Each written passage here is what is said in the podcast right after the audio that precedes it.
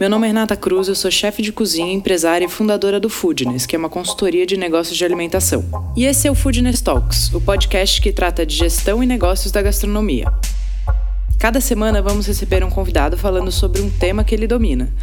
É um conteúdo feito por gente que empreende e passou ou passa pelas mesmas coisas que você, que tem ou está pensando em abrir um negócio. O Food Talks é um podcast para você que entende que gastronomia é muito mais que glamour. É sobre sangue, suor e boletos. Juliana Penteado é um daqueles casos que sabia que ia ser cozinheira desde criança. Ela se formou em nutrição e gastronomia, fez especialização fora do país e descobriu a paixão e grande talento pela confeitaria. Depois de uma mudança de vida, resolveu empreender e procurou o Foodness para um processo de mentoria. Eu acompanhei pessoalmente o processo da Ju desde o desenho do negócio, todos os testes em casa, as entregas durante a pandemia e os passos para a abertura do ponto físico em uma rua muito charmosa de Lisboa. Aqui, ela divide a história, os aprendizados e os pontos de atenção na hora de dar o grande passo de abrir um negócio físico. E você já conhece o Foodness Hub, o nosso canal de assinatura, onde a gente centraliza todo o nosso conteúdo. Você pode fazer assinatura mensal ou anual. Para ter mais informação, você pode entrar no www.somosfoodness.com.br/hub. Mais um Foodness Talks, dessa vez com Juliana Penteado, confeiteira, minha querida. A gente passou por um processo de mentoria de muito tempo já, né, Ju, que a gente está junto. É muito bom ter você aqui. Bem-vinda. Ah, obrigada, Rê. Obrigada pelo convite. É uma delícia dividir um pouquinho sobre, sobre esse ano bem turbulento, né? De, enfim, de começo de, de consolidação de marca e tudo Sim. mais. Então, acho que é bem importante contar um pouquinho também, né, durante a pandemia, o que rolou e agora meio que esse outro processo já com a loja física, né? Sim, acabei de visitar a Ju, fui, fui para Portugal fazer um trabalho, a gente se encontrou, então foi muito feliz, né, Ju, ver fisicamente é, a Baru de pé, a lojinha pronta, a gente se abraçar, porque a gente ficou num processo de, vai, um ano já, né? Foi, um ano e meio já. Um ano e meio já de mentoria, tudo por é. vídeo, ela em Portugal, eu no Brasil, e aí foi muito bom a gente poder é, se ver pessoalmente, conhecer a loja, comer o doce, estava tudo muito incrível. E fiquei é. muito orgulhosa de conseguir participar um pouquinho e ver o tamanho do sucesso, do seu empenho, da, da sua força de vontade para colocar tudo de pé. Ah, obrigada. É, foi muito especial mesmo. Acho que você foi peça-chave para que toda essa construção acontecesse mesmo, enfim, todas as partes mesmo burocráticas e do por trás da construção, e, enfim, sair de casa e ter esse cantinho. Uma pequena né? pressão, né, Ju, que eu te pus. É, uma super pressão. Não, me jogou para a realidade, mas, mas ótimo, foi muito bom e foi muito gostoso ter você lá mesmo. Muito bom. Ju, vamos começar contando um pouco da sua carreira. Acho legal a gente é, mostrar para as pessoas o seu histórico, sabe? De onde você veio. Então, conta desde o começo. Tá, bom. É, eu comecei de criança a fazer curso de culinária, então isso foi introduzido para mim aos 12 anos de idade. E foi ali que realmente nasceu uma paixão bem grande, né, pela gastronomia, sobre o que eu queria fazer, né. É, apesar de entender que eu era muito, muito pequena, enfim, uma criança, né, foram seis anos de curso de culinária que eu fiz. E na época de prestar vestibular, eu, o que, que eu vou fazer? Vou fazer gastronomia, e aí nesse bololô todo, né, que, enfim, a gente sabe, mas não sabe nada, eu resolvi fazer nutrição, é, então fui fazer faculdade de nutrição na São Camilo, e no meio disso tudo eu resolvi fazer faculdade de gastronomia também na Embi Morumbi, e percebi que realmente fazia muito sentido ter a gastronomia na minha vida, mais do que a nutrição, como profissão.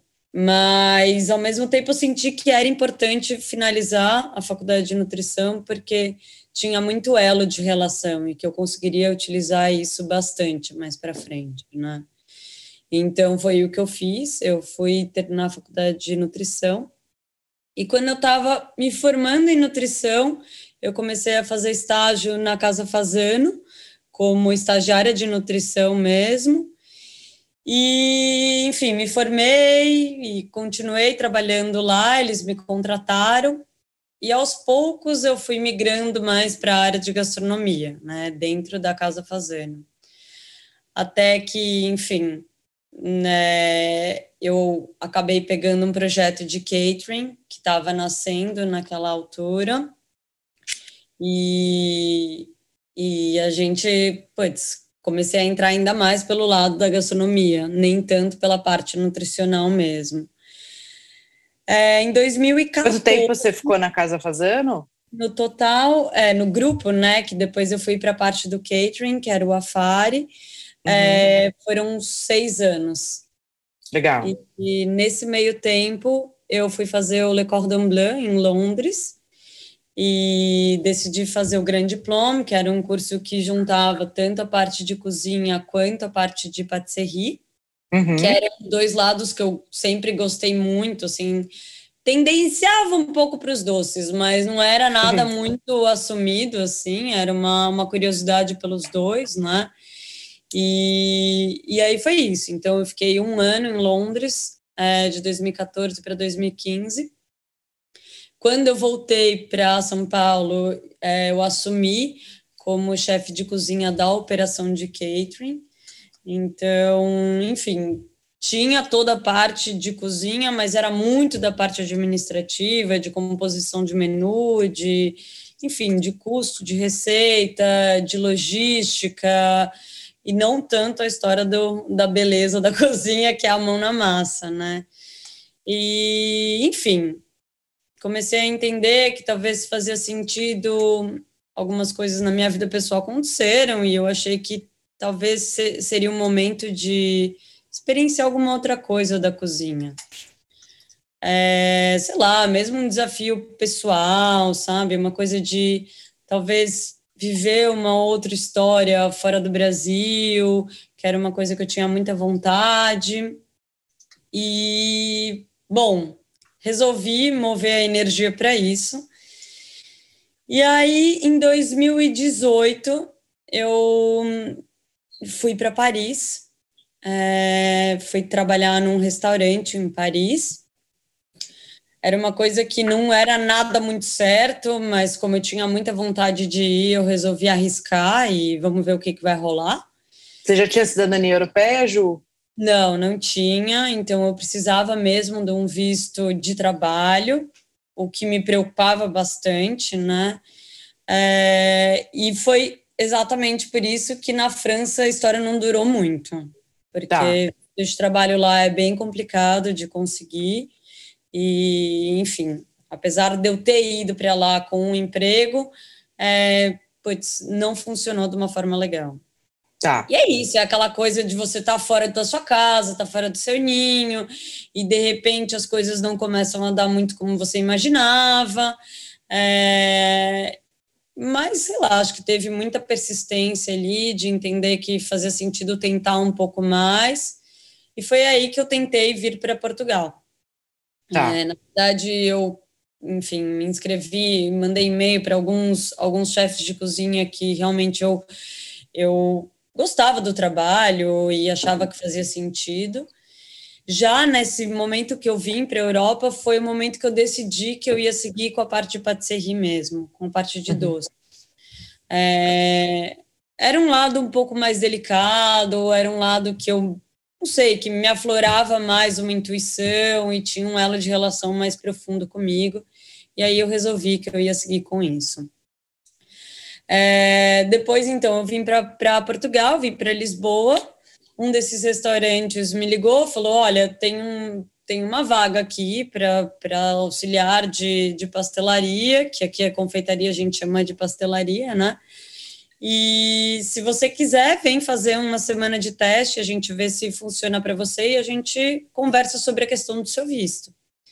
E foi assim, eu vim com as minhas coisas ainda em, em Paris, eu vim para cá, passei uma semana em Lisboa, fiz o teste, deu certo, e é assim que eu cheguei em Lisboa. Eles me contrataram uhum.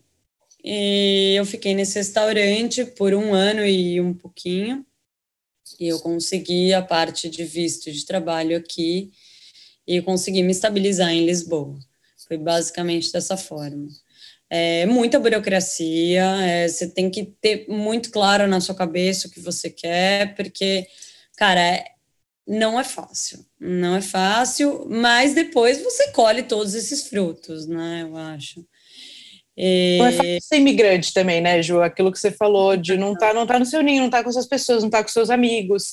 Então, o sonho, na teoria, ele é muito maravilhoso, porque a gente sempre olha as coisas boas. Exatamente. Mas tem sempre esse grau de dificuldade de não estar tá com os seus, de não ser a sua língua. Por mais que Portugal tenha uma barreira baixa de língua, tem é. coisas que a gente não entende direito, as regras são é, completamente é. diferentes. As burocracias são outras, enfim, é isso aí. Então, cara, e aí foi isso. Eu trabalhei um ano e pouco nesse restaurante. Eu, eu comecei como auxiliar de confeitaria, depois eu virei a, a, responsável pelo setor de confeitaria. Daí eles abriram, era o, era o restaurante, eu não mencionei o nome, mas era o Sem Maneiras.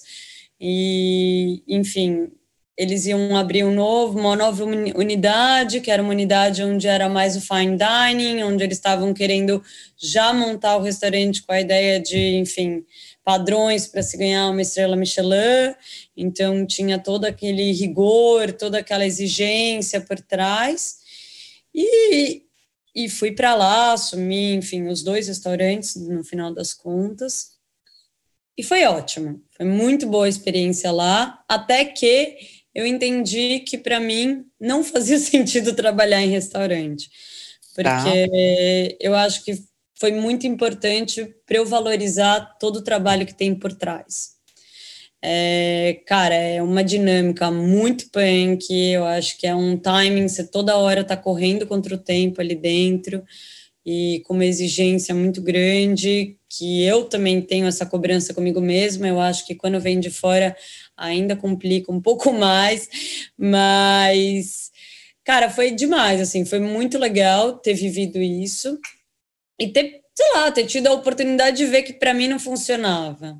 Uhum. E, e, entender quais seriam os próximos, enfim, os próximos desafios e para onde que eu iria eu iria jogar toda essa energia e essa vontade de contribuir, né, para os doces, para a área dos doces, né, aqui em Portugal. E... Às vezes a gente não sabe o que a gente quer direito, mas a gente descobriu o que a gente não quer no começo já é ótimo, né? Porque você vai... É, é. Você, vai... Você vai cortando, né? E eu acho que é um cortar, cara, é um cortar diferente, é um cortar que você entende o porquê que você está tirando aquilo, por que, que uhum. aquilo faz sentido, né? Apesar de ser muito legal, você vê que aquelas pessoas que estão ali realmente gostam de estar tá vibrando naquilo, mas tem outras pessoas que não têm essa, essa aptidão, entendeu? E tá tudo bem, eu acho que cada um tem um perfil, né? Sim. E, e, enfim. E aí foi isso, assim, eu resolvi, eu comecei a entender como que eu poderia contribuir com essa parte dos doces aqui em Portugal. É, se tinha algum lugar que fazia sentido trabalhar, que eu me identificava, e foi bem difícil eu, sei lá, eu olhar e falar, putz, não tem nenhum lugar que eu falo, meu sonho é trabalhar aqui, entendeu? Eu falei, bom, então tá bom, então vamos dar esse tempo para você pensar e digerir o que, que vai ser bom, né, para esse próximo, para esse próximo lance. E aí eu resolvi fazer uma viagem aqui por Portugal, que foi a Rota Amarela, que eu aluguei um carro e percorri de norte a sul do país só para conhecer os doces portugueses. Então, foi uma rota que eu mesma criei, tracei, comprei o um mapa, comprei alguns livros de doces portugueses, comecei a pesquisar sobre isso e fui meio que traçando, tipo, todo esse, esse trajeto. No final das contas, foram é, mais de 70 cidades, aldeias e vielas que eu conheci aqui de Portugal. Foram 86 doces diferentes que eu experimentei. E, e eu eu ia trazendo um pouco desse material do que era a rota, do porquê daquele doce, porquê daquela região, e fui entendendo essa coisa da herança de família que tem aqui, né? Esse, essa coisa forte da, do segredo das receitas que são passadas de avós para filhos, netos. O, o tradicionalismo, né? Isso é muito forte. E é muito bonito isso daqui. E aí, quando eu voltei com esse material todo, muitas pessoas perguntavam para mim: o que, que você vai fazer com isso tudo? vai fazer alguma releitura de doce português? E eu falei, meu, eu não sou nem louca de mexer em, em leitura, em receita de doce português. Eu acho que o que eu tenho que fazer é usar isso, tipo, entender o que através dessa viagem, é, não sei, aflorou, me veio de, de insight, sabe? O que, que significou essa rota para mim? E aí foi muito isso, assim, acho que eu tava, saí do Brasil com uma coisa meio de um feminino meio, ah, não sei, meio ferido, assim, então que eu tava muito em contato comigo mesmo, dessa, desse, dessa coisa mais da sensibilidade, da intuição e tal, e, e foi isso que ficou para mim, assim, a força das mulheres naquela época, né, nos doces, principalmente na parte dos doces, que eram a parte da confeitaria, que era o que eu fui pesquisar, né. Sim. Então eram aquelas receitas, né, que tipo eram por punhados, xícaras, não existia uma coisa muito escrita, sabe, ou muito pesada, daquela exatidão, né, que a gente conhece hoje em dia, né? Sim, especialmente de base de confeitaria e falando de confeitaria é. francesa, que foi também o que você estudou, é tudo cravado, né? E a gente ah. costuma dizer isso no, na parte profissional que quando no, confeitaria uma grama, um grama faz diferença, né? Então é, é, muito é muito legal entrar em contato com isso e além da, de entender a cultura do tradicionalismo, também entender a partir disso qual era o paladar do povo, né? Quão doce é, porque exatamente a doçura, o quanto de doce um povo aceita, um país aceita, uma cidade aceita, quando você entende as bases, você tem uma referência muito forte, inclusive para criar, né? Uhum, exatamente. Não, e é tipo poder de aceitação do público e tudo mais, né? É o que a gente vai, daqui a pouquinho eu vou falar sobre a Baru, que é, a, enfim, a minha marca, mas eu, pessoalmente, eu não gosto de doce muito doce. Uhum. Então, assim, é, para mim foi uma, foi uma coisa bem complicada, de, putz, como é que eu vou conquistar os portugueses, sendo que o que eu tenho a oferecer é completamente diferente do que eu provei durante a rota toda e do que eu sei que é a aceitação deles, né? Uhum. Então, acho que primeiro eu precisei mapear um pouco disso, né? E aí, para mim, o que ficou foi a força da mulher naquela época, dessa coisa do feminino, da intuição, do, do sentido, de você, assim, sei lá, daquela coisa do punhados mesmo, sabe? São três punhados de farinha, sabe? Uma coisa que é, é bem sensitivo o negócio. E aí eu falei, putz, tá, então como que a gente pode trabalhar um pouco essa coisa do, da sensibilidade, dos, dos sentidos mesmo, né? Uhum. E aí eu fui atrás da história dos óleos essenciais, que era uma coisa que, enfim, a minha mãe utilizava com a gente, comigo, com as minhas irmãs, e a gente tinha em casa, e para dormir colocava um pouquinho de óleo no de óleo de alfazema, de lavanda no meu no travesseiro, era aquela coisa do acalmar e tal. E eu fui lembrar que quando eu morei em Paris, eu utilizava uns óleos essenciais é, nas sobremesas. Uhum. Eu comecei a pesquisar sobre isso. E eu resolvi fazer, então, um curso de aromaterapia é, para entender um pouco mais do universo dos óleos essenciais e, e um pouco atrás essa história do, de alguns óleos que poderiam ser utilizados para uso culinário, né? É, então, hoje em dia, corta, eu vou contar um pouco sobre hoje em dia. Hoje em dia eu tenho uma, uma confeitaria é, que se chama Baru, Barubá, e agora vai virar Juliana Penteado. Depois é, a gente conta essa história do nome, mas. Depois a gente conta. É. Mas. E, e o principal conceito aqui é utilizar óleos essenciais na confecção de todos os produtos que a gente faz em loja, de todos os, os doces e, enfim, alguns itens salgados também. É... Sim, porque aí você tem. É legal, acho que falar um pouco do conceito todo que você montou, né, Ju? Você tinha uma base ali de fazano, de formação na França, então confeitaria clássica, com apresentação impecável. E aí você uniu a, a, história dos óleos essenciais como um diferencial da marca e juntando tudo isso que você falou, né? Desse resgate do, do feminino que você tava, veio aí para Portugal com o feminino ferido e estava nessa busca pessoal com o uhum. que você encontrou na, na sua pesquisa da Rota Amarela, então de trazer essa sensibilidade também em outras, de outras formas para o pro produto, é por aí? Sim, total, exatamente. É.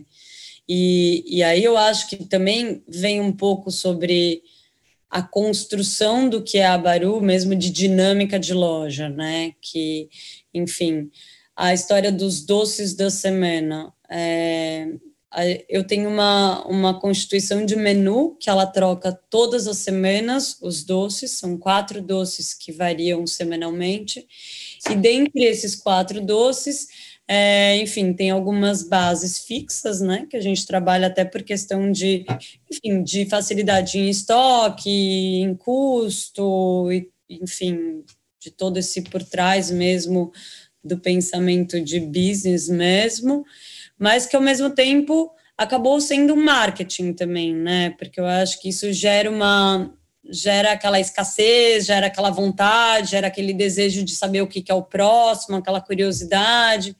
Então, meio que é uma essa história dos doces da semana, que são sempre baseados um pouco nessa coisa do, da técnica francesa, dos óleos essenciais diferentes, de um perfume, de uma, de uma combinação, de uma textura diferente, né? Que é essa história toda do, da bagagem que eu trago de lá de trás, né?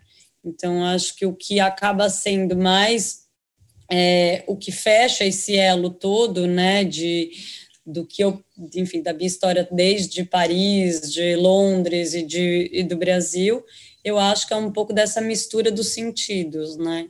Que foi Sim. uma captação que eu tive. E a nutrição acabou entrando como uma luva também nesse, nesse processo todo, que eu acho que é a história do. Hoje em dia, eu não digo que os óleos que eu utilizo têm efeitos terapêuticos, uhum. mas tem a história da intenção foi colocada naquilo, né? Eu acho que os óleos essenciais eles entram um pouco com essa coisa do cuidado, do autocuidado, que eu acho que a nutrição tem muito disso, né? Tem muito esse elo. Então eu digo que o elo com a nutrição é a história do eu não usar muito açúcar nos meus doces, eu fazer o máximo de substituição que eu consigo do açúcar refinado por alguns outros tipos de, enfim, de de ingredientes, de extrair o melhor da fruta na sua, na sua melhor época, e aí através disso eu consigo reduzir a quantidade de açúcar, de pectina, de, enfim, outros, outros ingredientes que talvez, sei lá, um exemplo que eu dou muito é uma compota de morango, feita com morango na melhor época, você vai, vai ser uma receita completamente diferente do que se você fizer com um morango, enfim, que só foi entuchado de, de um monte de produto químico ali e não tem o mesmo sabor e o mesmo potencial, né? Uhum. Aqui na Europa a gente tem essa, essa vantagem, né? Que eu acho que as sazonalidades são muito marcadas. Então, fruta de verão é fruta de verão e passou duas semanas daquilo, você não encontra mais, entendeu? Eles não forçam muito com, não lutam muito contra a natureza, né? Sim, e essa coisa da sazonalidade é muito respeitada, né? É muito, e a, a gente samba muito com isso aqui também, né? O menu, ele dança muito por conta disso aqui também. Sim.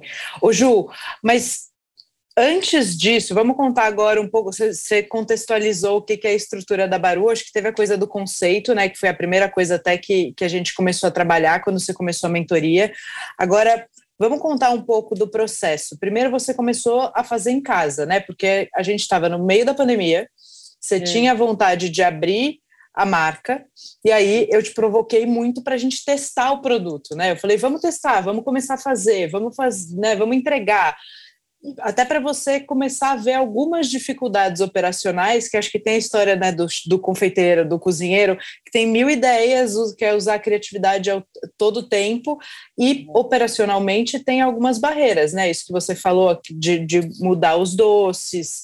Então, isso tudo foi sendo construído e amadurecido nesse tempo, né? Foi, foi. É, bom, é, um pouquinho antes disso, então assim, resolvi que eu ia montar uma marca de doce com óleos essenciais. E mas eu tinha a ideia e não tinha a menor noção de como que eu iria começar tudo isso, né? Uhum. Então, eu procurei primeiro uma pessoa de branding, me ajudou a montar todo o logo e a gente estava com tudo isso estruturado e amarrado. Ok, agora parte criativa, tudo pronto. Agora tudo como certo, essa parte é a parte fácil. E aí foi que eu procurei a Rê, é, enfim, já ouvia o Foodness Talk, já conseguia tipo entender que realmente tinham pontos que para mim assim eu não tinha a menor noção de como que eu iria aplicar isso tudo na minha ideia toda e foi que eu procurei você né e, e aí pô vamos tentar fazer isso à distância funciona para você daí a Rê falou meu vamos vamos fazer isso ainda não tinha estourado a pandemia isso acho que a nossa troca de e-mail começou acho que em fevereiro né Rê, de enfim, antes de, de rolar tudo. Sim. E... Um mês antes, né, Ju? Um mês antes. e a gente tinha feito acho que duas sessões e, enfim, de mentoria, e que eu, que eu olhei e falei, bom, e agora, cara? Tudo fechando aqui na Europa, não vai rolar. E, e aí foi que você falou, Ju, meu, você tem a sua casa, você tem uma cozinha, você tem uma ideia, você tem uma marca pronta, o que que falta? Tipo, vamos, vamos testar esse produto, vamos botar para girar, sabe? É uma coisa que para já você não teria um custo de, uma, de um aluguel de, de espaço, você não teria que contratar nenhum funcionário, é você e você mesma. Então, acho que isso ajudou muito, é, por questão de coragem, que, sei lá, por medo de, sei lá, você sair aí e dar as caras para fazer o negócio acontecer, né? Então, acho que questão de, de segurança para mim me ajudou. E, e a forma mais, mais simples, né, que a gente encontrou de desenhar esse modelo foi: vamos pensar em quatro coisas que a gente não estenda muito o menu, e dessas quatro coisas, itens que, enfim, envolvam um comfort food, uma coisa que é o que as pessoas estão querendo, meio esse abraço, essa, esse quentinho, né? Sim. Então. E nesse, né, nesse, momento a gente ia validar a coisa do óleo essencial, das apresentações, do sabor, né? A aceitação para de fato depois era um MVP mesmo que a gente faz, um mínimo produto viável, para depois assumir uma responsabilidade de custos fixos já com isso feito, né? A gente ganhou tempo durante um momento em que não dava para se fazer nada além disso. Exatamente. Bom, e aí foi isso, assim, foi dessa forma. É, eu mesma embalava as coisas em casa, é, montava ficha técnica, montava, amarrava esse menor número de produtos que eu tinha, mas aos poucos eu já ia concentrando todas essas informações, né? É, bom, a história do ficar em casa e testar o produto aqui durante esse tempo, que foram quase, vai, dez meses nessa, nessa brincadeira, que realmente eu entendi que tinha que tinha sentido, que tinha clientela, que tinha aceitação.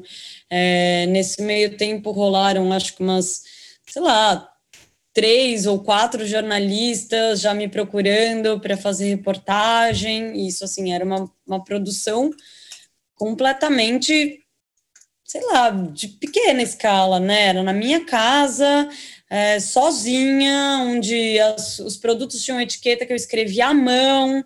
Então era uma coisa bem, bem, sei lá, caseira mesmo, né, Rê? Mas com todo esse essa bagagem e essa informação e esse com, sei lá, esse conteúdo. Acho que o, conce o conceito estava né? muito claro você tem um, uma habilidade, uma preocupação e um cuidado estético muito importante, não só com os doces, mas com tudo, né? Você fez curso de fotografia, aí você faz uma foto linda, isso também, a apresentação do doce já é impecável, né? Parece uma obra de arte. Aí você pega todo esse resto, né, esses complementos, a parte estética acho que foi conquistando as pessoas e deixando todo mundo muito curioso, especialmente porque é diferente do que a cidade está acostumada, né? Então, realmente foi um termômetro muito legal, né, Ju? Foi, foi, sem dúvida. Foi, assim, essencial. Hoje em dia eu vejo que foi essencial ter montado primeiro aqui em casa, tipo, ter testado o produto naquela época. porque era um momento onde a maior parte das pessoas que, enfim, viviam aqui compravam, né, eram portugueses. E, e hoje em dia, na loja, eu vejo a importância que isso tem, de ter consolidado e ter, enfim, conquistado esse público, que é o público daqui, né, que não é o turista, tipo, é o público que vive aqui. Então, ele vai estar sempre por perto, ele vai estar sempre por ali. Então, eu acho que esse momento onde, onde só estávamos nós aqui trancados, né, é, foi, foi, foi o boom para tudo isso acontecer. É, acho que além disso teve toda a questão de, da importância que hoje eu vejo de ter essa questão do, do, da grana em caixa, do quanto que isso realmente valeria a pena para depois na estruturação. Tipo, é muito mais fácil a gente controlar e ter noção dessa dimensão quando a gente está no pequeno, né? Quando a gente está naquele universo. E quando as coisas começam a aumentar, enfim, tem outros custos, outros gastos fixos, enfim, ao entorno, que a gente começa a entender o quão foi importante estar ali. Hoje em dia, para os meus funcionários, eu sei que eu trabalho com um número de funcionários que é ok para aquilo girar, entendeu? Porque uhum. em uma pessoa, o que eu fazia era suficiente para aquela escala que eu atendia. Hoje em dia, se triplicou, enfim, a gente entende um pouco como como manejar, como, como fazer tipo todo essa, esse gerenciamento de, de equipe também, né? do que, que um suporta fazer, o que, que o outro, olha, eu sei que hoje em dia na Baru a gente tem duas pessoas na confeitaria, mas eu, né, que eu fico também bastante ainda no, na operação, principalmente na cozinha, é, treinando as meninas, e, e eu entendo, assim, essa é uma grande dificuldade para mim também do, do, não sei, do, do ensinar, sabe, do, do entender que uma tem mais aptidão para fazer uma coisa e a outra para, enfim, outra coisa que é mais simples, a outra tem mais padrão, a outra tem mais, enfim, é, é uma dinâmica, é uma dinâmica que acontece quando você envolve outras pessoas na roda, né? Que, enfim, que a, quando as coisas estão só aqui, o funcionamento é completamente diferente, né? Sim. Enfim. Mas eu acho que o, o desafio do você você expandir também vem muito dessa desse envolvimento, dessa de trazer essa essa, enfim, esse gerenciamento, né? Sim. Ju, vamos contar um pouco assim das depois que você testou tudo isso, falar agora sim, né? Vou arrumar um ponto, vou. Quais foram os principais desafios? Porque essa fase também de testei um produto, ele funciona, fiz na minha casa legal, agora eu preciso virar uma empresa. Uhum. Né, quais foram os principais desafios? Acho que, acho que tem a parte burocrática, né, especialmente por estar em outro país, entender com o contador como funciona, como é que é tudo, como é que faz para abrir empresa, contratar pessoas, entender o regime trabalhista né, de, um, de um novo país. Mas, num geral, assim, quais foram os principais desafios, até emocionais, sabe? De assumir risco. Colocam isso um pouco, porque eu acho que tem muita gente que está nessa fase e isso é muito legal também de, de botar na mesa. É, eu acho que a história do assumir risco é, vem muito com o que a gente estava falando agora há pouco, que é de ter um pouco dessa segurança, né? Das coisas, enfim, de você entender um pouco da dinâmica do, do que você está vendendo, do que, que é aquela, o que é a sua empresa, qual é o seu público, né? Então, acho que depois que isso estava desenhado, ajudou um pouco para esse próximo passo. Mas, sei lá, eu acho que tem uma questão muito que é o que a gente conversava e o que você me puxava toda hora. Eu sou muito da parte criativa. É, para mim, sentar, colocar as coisas em planilha, é, enfim, pensar nessa parte mais de gestão, para mim é uma, é uma dificuldade muito grande, assim, tipo, é uma, é uma coisa que eu preciso muito que alguém pegue na minha mão e, enfim, mostre, olha, Juliana, aqui aconteceu dessa forma, que foi muito uma troca que eu acho que a gente vem tendo, né, Rê? É, uhum. eu acho que essa parte, a minha grande dificuldade é, foi muito nessa, nesse, não sei, nessa parte da gestão mesmo, de sentar, entender que olha, este é o custo, beleza, agora você tem um espaço onde você precisa pagar, tipo, a licença para isso, isso e aquilo, beleza, de repente você passa duas semanas, chega contabilidade dizendo que não, é dessa outra forma, aí tem nome que tem que trocar na, na história, na jogada, que eu acho que é uma, uma questão bem interessante de trazer aqui, né, que, enfim, a minha empresa há um ano e meio atrás, começou com um nome, é, onde o contador registrou isso.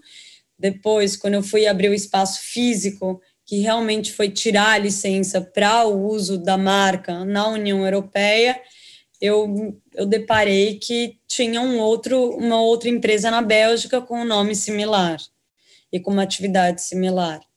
Então, a gente teve que voltar atrás, trocar o nome, isso tem um custo, isso é embalagem que estava sendo já fabricada com logotipo, enfim. E agora, pela terceira vez, de novo, eu vou ter que trocar o nome, porque teve uma outra denúncia.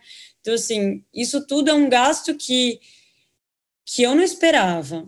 Uhum. a empresa também na Bélgica vir contestar com relação a isso, porque também, tipo, é uma coisa que cutuca eles ali, entendeu? Uhum. Então, é uma coisa de você entender que, sei lá, que são. Não era, nunca eu imaginei que pudesse me enfrentar uma coisa dessa um ano e meio depois de ter consolidado a, a marca, entendeu? Então, acho Sim, que esse estudo e, todo ser feito antes, isso já, já pouparia todo o estresse, grana, enfim, que foi envolvido agora, né? Sim, e, e também entender que essas coisas acontecem, né? Toda hora que a gente entra num mercado e que a gente está uh, abrindo um negócio, vão ter várias coisas que vão sair do nosso controle. Uhum. E aí, por mais que a gente esteja apaixonado pelo nome, putz, isso era minha marca, o negócio é maior que isso, né? Então tem que, tem que dar o que não está no nosso controle a gente tem que aceitar e fazer. Se a gente consegue fazer tudo certinho do começo, maravilhoso. Mas, por exemplo, registrar nome é super caro. Claro, né? e, claro. Hum. E aí muita gente começa testando o um negócio ainda sem registrar o nome, quando quer registrar, depois que já validou, que construiu um pouquinho de marca, o nome não está mais disponível. Então aí você vai ter uma, uma dificuldade no meio do caminho. Eu acho legal contar assim, acho super importante, até porque às vezes as pessoas nem pensaram em registrar nome, né? As burocracias de ter um negócio, elas são tantas que às vezes acaba passando batido. É, então, legal contar essa história também. E aí você vai usar seu nome agora, é isso? É, agora é Juliana Penteado. girou, girou, girou e chegou de novo no Juliana Penteado. E, e, é isso, acho que é aceitar um pouco essa história, essa transição e tá tudo certo. Eu acho que o, o grande lance ali são é o produto que a gente vende, então, enfim, acho que faz parte, mas sei lá, é um conselho que eu, que eu dou, assim, de, de se preocupar com isso. Eu uhum. não dei esse valor e realmente estou pagando esse preço agora. Mas uma outra questão que eu acho, Rê, que é legal de mencionar aqui, que é que todo momento você falava para mim, meu, não, não, tenta pegar um espaço muito grande, não tenta pegar algo que, sabe, começa pequeno. Começa do tamanho, daquele tamanho onde você tem o controle daquela operação e, enfim, que você não se perca muito naquilo, né? Então, a loja, eu acho que é muito isso, assim, tem 27 metros quadrados, é um, um espaço onde é uma cozinha que a gente divide com a operação de loja mesmo. É, uma outra dica que você deu e que eu acho que é fundamental também, é, a gente foca nos doces, são aqueles quatro doces que a gente vende, mais o produto de mercearia, mas assim, ponto, é isso é, um café que a gente serve no copinho de papel e acabou. Assim, as pessoas, o intuito delas é entrar, comprar o doce e sair. eu não tenho um espaço para as pessoas comerem lá dentro, não tem esse, esse custo, né? De... Isso foi uma discussão que a gente ficou bastante tempo, né, Ju? Eu acho legal trazer também, em, em que... é. porque em questões conceituais, né? O que, que é, qual é o formato de negócio? Você é a, é a confeiteira principal, até porque você tem doces de autor. Uhum. Dar conta disso mais conta de atendimento ao cliente, até os outros clientes que você tem de linha de fábrica, né, onde você entrega para as pessoas revenderem, ou você entrega para grandes eventos tal, e dar conta da cozinha, do atendimento na loja já é bastante coisa, mais toda a parte burocrática. Ter atendimento já vira um outro negócio, porque aí você tem outra frente, né? Você tem como é que você vai treinar a pessoa, como é que ela serve o café, tem que lavar a xícara, e aí são outros custos e outros riscos que a operação acaba assumindo e que o negócio fica mais pesado, né? Sem dúvida, sem dúvida nenhuma, assim, e eu acho que mesmo essa coisa do, da pessoa comer lá, né, também que foi uhum. uma coisa que a gente discutiu, ah, uma mesinha que é cara, tem que estar tá sempre limpa, é o, é o talher que você vai servir, é o prato, porque aí tudo vira um bijuzinho a mais para você pensar, né, na história. Então, assim, eu acabo despendendo a energia do que é o produto principal lá da loja para algumas coisas que para o meu tipo de negócio não fazia sentido despender essa energia, né? Então, assim, o que a gente tem hoje em loja são todos os doces saem nas caixinhas, prontos para as pessoas levarem para casa. Então, é um takeaway.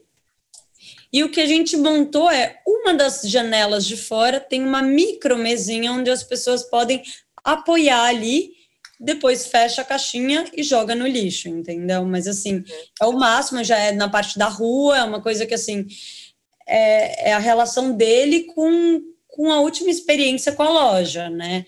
Mas o, o que a pessoa passa lá dentro, onde está sob o nosso domínio, é aquilo, são os doces e os produtos de mercearia, ponto.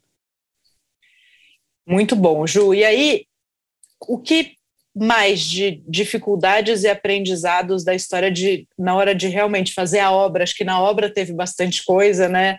É, e que esse, esse momento você diria para quem está para quem tá entrando assim tom, tomar cuidado ou ter atenção em tá bom acho que questão da, da da obra é, é interessante falar, porque eu, bom, todo mundo sabe o quão estressante é uma obra, né? Mas eu acho que ali foi muito importante um ponto que a gente bateu, né, Rê, que foi a questão estrutural da cozinha, né? Então, enfim, eu tinha um, um grupo de arquitetos que estavam fazendo toda a parte de estruturação da loja, né? Eles já tinham feito outros estabelecimentos de gastronomia, enfim, restaurante, pizzaria, café, bar, mas eu acho que o olhar mesmo funcional da, da cozinha é muito importante é muito importante. Eu acho que a gente bateu bastante tecla nisso, né, Rê? Tipo, uhum. tava falando toda hora sobre isso, sobre, meu, é frio, é pouco, Juliana, congelador, ó, entende a sua operação, o que, que você precisa. Então, a história de ter um ultra congelador, cara, sobremesa precisa ter, sabe? Senão faz cristalização, faz, enfim, você precisa ter um, um equipamento de uma qualidade tipo excepcional para você garantir aquela qualidade final do produto, né? Então, acho que essa parte de, de equipamento que a gente bateu, acho que isso foi muito importante deixar bem amarrado que para aquele espaço de 27 metros quadrados, o que, que seria suficiente, né, Rê? Porque eu acho que lá não tem nada que é, muita piração, assim, é uma batedeira, é um forno, é um ultracongelador, é o necessário de frio e um congelador, né? Então, assim, em cima daquilo eu consigo construir toda a minha, enfim, a minha, meus doces, a minha operação, né? Então, é entender um pouquinho de, desse, não sei, enxutar um pouco, né? O que é necessário, pessoal. Sim. E acho que fluxos, né, Ju? quais são os fluxos? Para onde vai esse doce? Isso do ultracongelador que a gente bateu bastante era também para você ganhar capacidade produtiva sem precisar ter muita mão de obra, porque o controle de custos sempre foi um, um objetivo nosso desde a construção inicial do projeto, né? Sem então dúvida. você ganha agilidade. Quando você congela as bases numa qualidade excepcional, você não precisa fazer o tempo todo. Você não precisa fazer o tempo todo, você não precisa ter tanta gente. Exatamente, exatamente. E aqui ainda tem uma questão, bom, enfim, que é a, a história da saída de fumos, né? Então, assim, nem todo estabelecimento você pode ter uma cozinha funcionando por conta da saída de fumos. É, isso é a maior guerra entre os estabelecimentos aqui, é, por conta disso, porque são construções super antigas, né? E que a maior parte das vezes não, não foram, enfim, preparadas para isso. Então, é você entender como, dentro daquele espaço, você pode confeccionar um alimento sem ter, tipo, fumaça rolando, é, enfim, todo esse processo que uma cozinha geralmente causa, né? Então, assim, a minha sorte é que eu tenho hoje uma boca de fogão de indução, que é o que eu faço, entendeu? Porque para lá eu não posso ter nada mais do que isso. Então, acho que é você entender um pouco, limitar a sua produção para aquele seu espaço, né? Também. E com equipe, Ju, teve alguma coisa de, de aprendizado importante? Porque sempre, antes você trabalhava sozinha, é a primeira vez que você está tendo equipe sua, né? Contratada por você, treinada por você. Bom, eu acho que assim, é, a minha maior dificuldade com as meninas, que eu falo muito para elas, é um pouco dessa questão de organização mesmo, de como a gente enfim, vai, vai consolidar todas as receitas, porque é uma, é uma troca muito frequente, a gente toda semana tem muita coisa entrando, é, até hoje, de quase seis, vai, cinco meses e meio de loja, a gente repetiu acho que cinco doces só, então assim, é muita receita uma atrás da outra, é, é muita técnica. Com ficha técnica, né? É Conte muito, isso. É, exatamente, então acho que assim, é uma questão que que, sei lá, é como que a gente amarra tudo isso, como que consolida, como é que passa tudo isso. É, para mim é uma grande dificuldade, porque eu sempre concentrei as coisas muito na minha cabeça, muito nas, enfim, ficha técnica, nas minhas planilhas. Então, assim, passar isso para o outro, apesar de eu adorar essa coisa do ensinar, enfim, às vezes é muito mais difícil do que eu imaginava, eu acho, né? É, o processo do delegar é um aprendizado, né? Porque a gente, quando você faz tudo sozinha, é no seu tempo, do seu jeito, você não precisa anotar as informações tão claras, porque aquilo está na sua cabeça, você sabe do que se trata.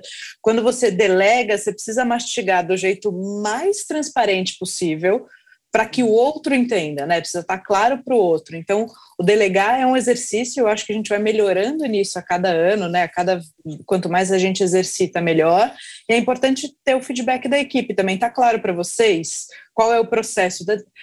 Desenhar processo, grudar na parede. Para a gente é ótimo, para quem está com a gente é maravilhoso. E ainda não está perfeito, não, mas a gente vai melhorando isso aqui. Mas a gente precisa seguir alguma coisa. Né? Isso também para a equipe é super gostoso, porque aí fica claro, não tem nada pior do que a gente seguir regras que não estão claras, né? Não, total, Rei. E acho que assim, eu acho que entender um pouquinho sobre a habilidade de cada um, né? Eu acho que isso é muito importante dentro do time, dentro da minha equipe. É entender que tá todo mundo lá para um, o mesmo, mesmo objetivo, entendeu? Uhum. E aí, assim, entender que uma é isso, uma é, ela tem mais padrão, então, cara, vamos botar ela para fazer isso. A outra, ela tem mais habilidade em, sei lá, em, é, cara, em fazer mousse, fazer bases, base de tarte, nanana. é você entender um pouquinho aonde cada uma delas pode agregar, né? Então, eu acho que é, o trabalhar em equipe, para mim, é um, eu acho mais interessante isso, assim, é você explorar o máximo de cada um, né? E tanto é que eu até tava, semana passada eu tava conversando com ela sobre isso. Falei, cara, poxa, você não curte fazer isso? Fala que você não curte, tá tudo bem, sabe? Eu posso fazer, ou a, a outra, outra pessoa também pode fazer, entendeu? Só que assim, fazer, tipo, por fazer é melhor que alguém, alguém vai fazer por você, entendeu? Acho que é um pouco dessa sensibilidade. Acho que como eu tô bastante na operação, Rê, para mim também fica muito visível isso daí, esse fluxo, né, dentro da cozinha, né? É uhum. É entender um pouco, para mim fica muito claro um pouco dessa divisão. Mas Mas eu sei, é, é cara, é, é, é, bem difícil, eu acho que é muito aprendizado para mim mesma todos os dias. Tipo, eu saio de lá, putz, talvez se eu tivesse feito dessa forma, sabe? Olha, talvez para semana que vem a gente pode trocar um pouco daqui. Enfim, é uma dinâmica que, que ainda é muito recente para mim, é muito nova. Acho que, meu, tomo bastante na cabeça ainda, mas eu acho que é, sei lá, é aprendendo, sabe? É um pouco disso, né? Sim. Acho que as coisas acabaram ainda bem, né? Eu acho que como como as coisas começaram aqui na minha casa e foram para o espaço e começou a tomar uma dimensão bem legal já a marca, é... cara, assusta às vezes um pouco, sabe? Tipo, para mim eu fico às vezes meio assustada, meio confusa de como que eu vou fazer isso, como que eu vou organizar, e aí, enfim, é o momento de eu estar um pouco comigo, entender, sentar, às vezes, meu, vai, vira e mexe também, a gente, a gente conversa, eu falo, Rê, hey, meu, me dá um help com isso, porque para mim ainda tudo é muito novo, as coisas estão acontecendo, tipo, as coisas estão crescendo, amadurecendo, mas às vezes me assustam um pouco, né? E acho que faz parte, né? Faz parte, isso é. É, acho que faz parte total do aprendizado, do processo. É, por isso que também eu passei por isso, né, Ju? Acho que todo mundo que já abriu um negócio passou por isso, por isso que eu batia com você muito também. Vamos devagar, vamos começar pequenininho, vamos entender que você vai passar de nunca ter tido um negócio seu próprio a ter um monte de responsabilidades e ter que lidar com um monte de coisa que você nunca teve que lidar, né? Equipe, fornecedor, é, contador, tudo. Ah. Tem, tem muita coisa aí para aprender. Então, quando a gente aprende numa curva rápida, mas pequena, isso te dá também um pouco de segurança para depois ir aumentando, né? Eu acho que é, é, importante, não adianta a gente pegar uma responsabilidade muito grande e ficar muito sufocado, ainda mais que o seu negócio operacionalmente depende muito de você, né? Até pelo modelo que ele foi construído. E acho que você tem também outros sonhos aí, né? De dar aula e outras habilidades que a gente pensou na época se for um negócio mais fácil de administrar, você vai ter mais flexibilidade para sair da aula. Não, e eu acho que também tem, tem uma coisa muito legal, né? Que, por exemplo, é, teve o trabalho com a Nespresso, que eu acho que é legal também, que é um pouco dessa uhum. coisa do, do, do, trabalho do job de food styling, que eu fui fazer para a Nespresso França. Então, foram dois filmes já que foram, que, enfim, que eu fiz esse trabalho, né? E eu acho que isso, acho não, tenho certeza que isso abriu bastante porta, né, para mim, principalmente para o mercado da França. Então é bacana, é, enfim, voltar e entender e ver que meu que o trabalho que eu estou fazendo aqui em Portugal já começa a cutucar para lá. Então, é, empresas que começaram a me procurar aqui em Lisboa para para levar o produto para Paris. Então, acho que isso é uma super conquista, que é um, é um trabalho, óbvio, tem dedo meu, mas tem dedo de todo mundo que está lá dentro. É, por isso que eu acho que mais do que nunca é importante reforçar essa coisa do trabalho em equipe, cara. Tipo, cozinha é 100% isso. Tipo, é muito importante ter uma equipe bem em sintonia. Principalmente, sei lá, no meu no meu na minha loja, no meu canto, que é tipo minúsculo, onde a gente está ali, tem que entender bem a dinâmica, né, ali organizacional do fluxo do, do dia a dia para as coisas acontecerem. Então, assim, isso é muito mérito da equipe, mérito meu também de ter, enfim, conseguido essa abertura de portas para lá, mas, enfim, acho que tem muita coisa bacana para rolar em 2022. muito legal. É. Ju, é, e uma coisa, acho que para a gente finalizar, que acho que foi um aprendizado legal também, eu fiquei muito feliz de você ter me contado que vocês já atingiram break-even, né, mesmo com a loja tão novinha e numa situação onde as coisas estão reabrindo ainda. É. É, mas a gente discutiu muito a coisa do dar esse passo, né? A hora de dar esse passo precisava ter lastro, ou seja, precisava ter dinheiro em caixa, porque se a loja demora um pouquinho para pegar ou se aparecem surpresas e obras sempre deixam surpresas, né? Eu tive várias surpresas em primeiras chuvas pós-obra dos meus negócios, com cliente, a gente vê a hora que chove, a hora que liga alguma coisa, a coifa para, dá um problema. Você tem uma demanda ali de coisas que você não estava prevendo, elas não estavam planilhadas. Então, ter uma segurança de um dinheiro em caixa, a gente não pode nunca abrir um negócio com caixa zerado esperando que o, o, negócio se pague rápido e tudo que a gente precisa venha da venda. Então, isso também te deu segurança, né, Ju? E também foi, um, um, acho que um passinho de planejamento com o pé muito no chão. Não, e eu acho que a história do começar aqui foi fundamental para essa questão. Então, assim, toda, é, bo, toda não, mas vai, boa parte do dinheiro que entrava é, quando eu estava na minha casa, onde era só eu, eram, enfim, os meus equipamentos, era, a produção era 100% eu, né, que fazia, é, isso foi, foi alimentando, foi alimentando a conta, foi alimentando a conta. Então, acho que quando houve a abertura da loja, é, esse dinheiro que estava reservado já há um ano, né, nessa história, Uhum. Foi muito importante para esse início de loja mesmo, onde eu passei a ter os custos fixos, essas questões que apareciam de repente, enfim. É, isso tudo ajudou muito. E aí é diferente quando a gente tem uma segurança, né? Você, obviamente, a gente corre atrás para que, que a loja se pague o quanto antes, mas você tem a segurança que nos primeiros seis meses você Sim. tem o dinheiro do aluguel, você tem o dinheiro do, do, do salário da equipe, para não precisar ficar no sufoco. Então, Exato. abrir empresa tem essa demanda. A gente passa. Não, e a questão do, do pré-labore, que, enfim, ah, não tira não sei quanto tempo, até resolver Sim. finalmente agora faz sentido. Ok, então vamos lá, vamos, vamos tentar. É, acho que tudo isso foi, foi uma super estratégia, não tem como, não tem como, né? Isso uhum. não, enfim, é isso, há dois anos já quase na história da Baru e não, não entra um dinheiro para mim, tudo, isso tudo é para loja e faz parte, entendeu? Eu acho que ver as coisas andando já com, a, com, as próprias pernas, assim, não tem coisa melhor, não tem satisfação melhor, né? Sim, não, com certeza, Ju, muito bom. Uma, alguma dica que você queira deixar para quem está dando esse passo? Cara, eu acho que tem uma coisa que para mim não estava muito claro e eu acho que é importante até compartilhar, né? Que eu acho que não basta não basta ter só uma boa ideia para montar um negócio, né?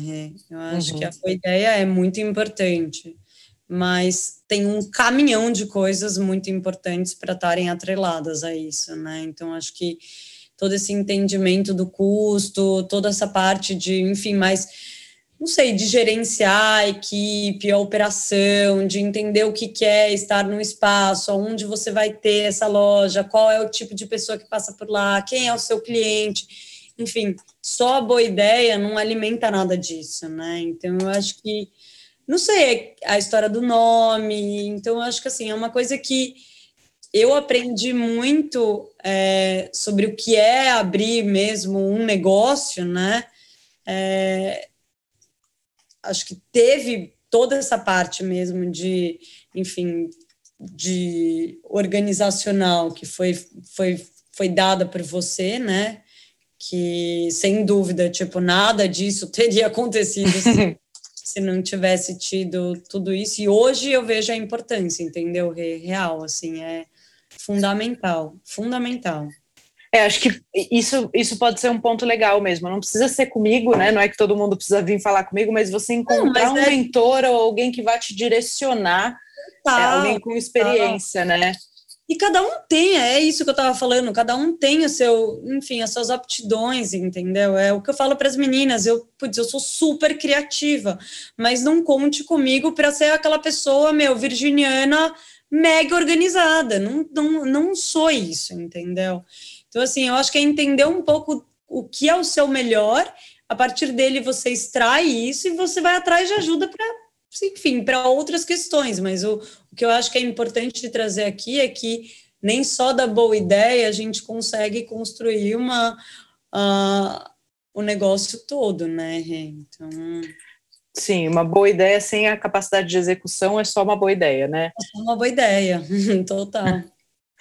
E eu acho que tem uma, uma coisa legal aí, Ju, do que você falou, de conhecer as, os seus pontos fortes, conhecer e reconhecer também os seus pontos fracos. Eu falo muito isso, eu também não sou a pessoa mais organizada do mundo, mas eu tenho a Carol, que é a pessoa mais organizada do mundo. Então, também quando a gente vai procurar as pessoas que vão trabalhar com a gente, a gente não pergunta, não, não procurar só os nossos espelhos, né? Pessoas que são parecidas com a gente, mas pessoas que são complementares. Exatamente. Isso é essencial. Exatamente. Total, Rê. Então, acho que é um pouco dessa dica que fica, né? De... Mas, mas acho que vale a pena, é frio na barriga todos os dias. É, e tem que ser, né? Isso sem parte. dormir, mas vale a pena. É uma satisfação muito grande mesmo. Muito bom, meu amor. Para quem quiser conhecer mais você e mais o seu trabalho, fala seus, seu Instagram, site, para as pessoas poderem te procurar. É, bom, o meu é Juliana Penteado. A Baru Atualmente é baru.ba underline, mas vamos ver como é que isso vai virar depois com a, a mudança do nome. É, meu e-mail, enfim, meus contatos estão todos na página da Baru. E fiquem à vontade. Boa sorte para todo mundo que, enfim, tem essa boa ideia e tem essa vontade de empreender. Muito bem, meu amor, muito obrigada. Um beijo grande para você. A gente se vê em breve. Beijo, tchau, obrigada, Rê.